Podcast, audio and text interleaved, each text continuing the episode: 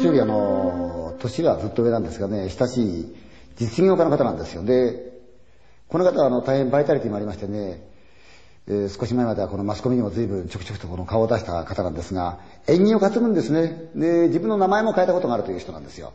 で非常にこの骨董品だとか美術品ということに対してはこの造形が深いっていうんでしょうかね。で、たまに見せてくれることもあるんです。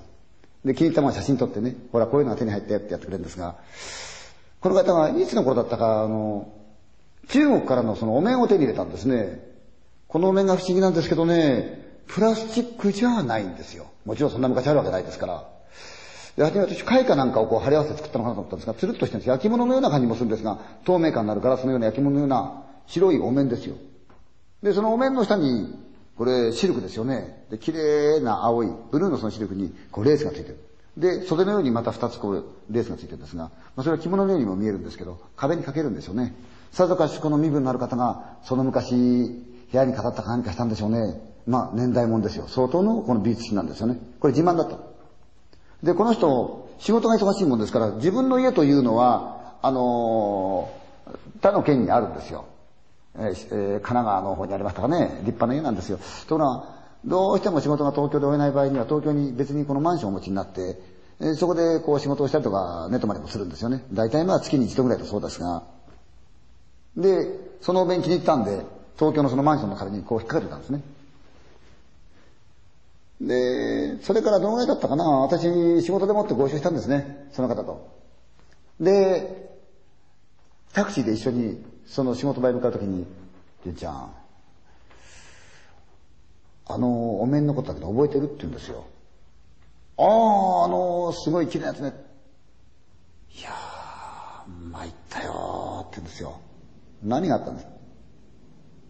か彼が夜遅い仕事になっちゃった。月に一度ぐらいね。で、まあ、例によって自分のマンションにこう泊まったわけですよ。夜になったらなんだかすごく息苦しいって言うんですよね。だんだん息が荒くなってくる。はあ、はあ、はあ、はあ、あ、あ、って自分の息で目が開いちゃった。うーんと思ったらもうびっしょり汗かいてる。体を突き抜けてベッドが揺れてるんですね。うーん、なんだこれ気持ち悪いなーと思って起き上がって、はっと見上げてみると、壁中が真っ赤だったんですよ、部屋の中。なんだこれって何があったんだそうか、もしかすると、近くに、ネオンサインかなんかのでっかい看板ができちゃって、その赤い光が入ってるのかと思って、こう周りを見たでもそんなものはない。ベッドからゆっくり起き上がって、ちょうど部屋にうっすら電気がついてますから、部屋の様子がそのガラスの中に映ってるわけですよね。見たんだけど、何にもそういったものがないんで、おかしいなぁでも部屋赤いななんだろうなぁ目のせいかなぁと思いながら、うとうとうとと、遠くの方で、消防自動車のサイレンの音が聞こえたんですね。ああ、こんな時間にどっかで火事なんだなぁと。明け方、たたましくこの電話のベルが鳴ったんで慌てて、あ、取って、はいって言うと、自分のところの秘書、社長、申し訳ないです。実はあの、店の一つが昨日出荷で、で、まあ、大したものじゃなかったんだけれども、一応消防署関係の書類その他がありますんで、あの、別に怪我人も何も出ておりませんけれども、そういうんでよろしく一つお願いしますというのこと。なんだ火事何時頃だって言ったら、夜中の多分2、3時だと思うんですが、っていう話だった。え？実はお前、それ頃俺、サイレンの音聞いてんだよ。それうちの火事かって聞いたら、いや社長、いくら夜、静かだっつっても、距離から考えて、それは考えられないですよね。あ、そうかな。で、来てた。そして1ヶ月経ったと。また仕事が遅くまでになったんで、彼はそのマンション泊まったわけですよね。夜中になったらすごいもう胸が重いって言うんですね。はぁ、はぁ、はぁ、ぁ、はぁ、はぁ、ってなった顔からなんか汗びっしりかいてる。うー、体もないと。目を開けてみると、部屋の中が血のように真っ赤だった。うわー、なんだこれと思って。そうだ、前にもあったな、一体何なんだろうって。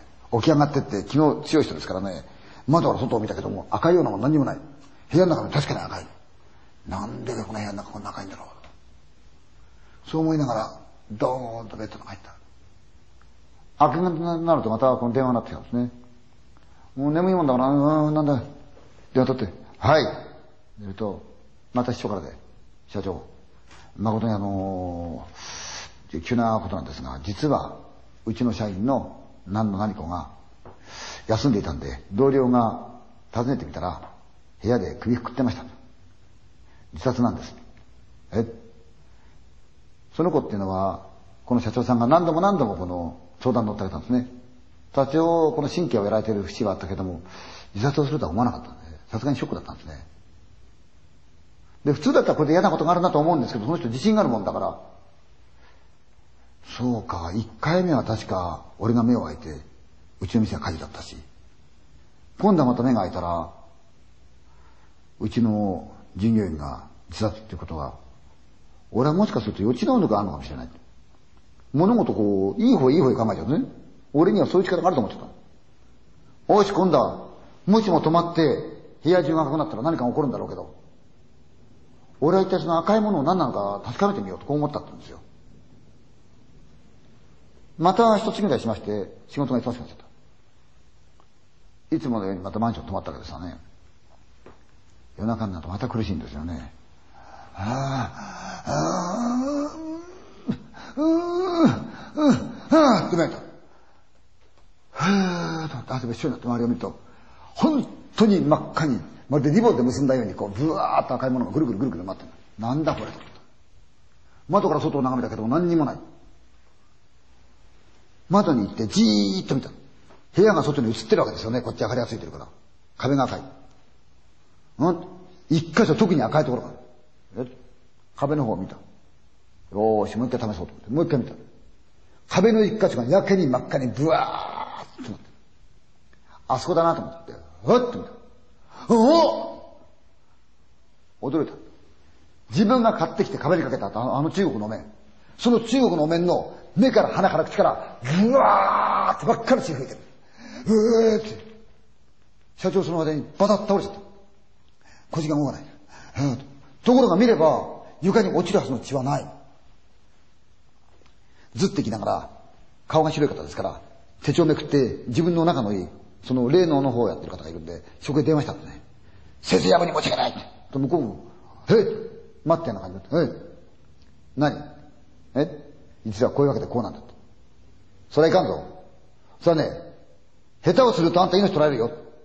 今からすぐ来なさい。私待ってるから。一緒呼んで。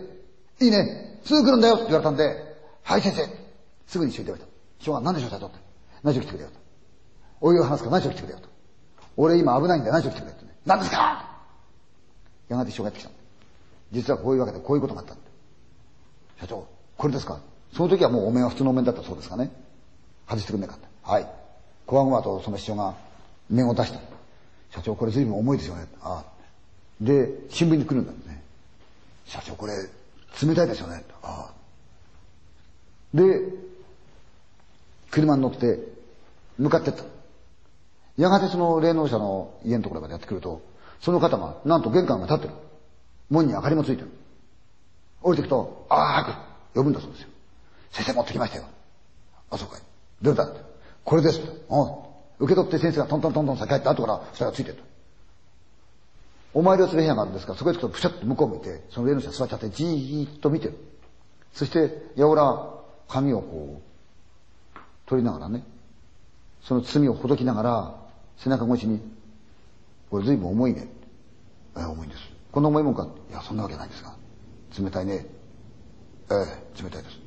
こんなもんかいいやいや、冷たくないですよ、普段はね。じっと二人はその霊の人の背中を見てると、ガタガタガタガタガタガタガタガタガタガタガタガタその背中が震えてくる。何事かと思ったんですそのうちに霊の人が、うわーって後ろ振ってみた。何ですか先生あのなんだ。これはお面じゃないよ。生首だよって言ったんですよね。純ちゃんこれ、お寺に預けたけどね、もう少し持ってたら、俺、殺されるとこだったよ。いつかの時代の恨みを持った面なんだろうね。言ってました。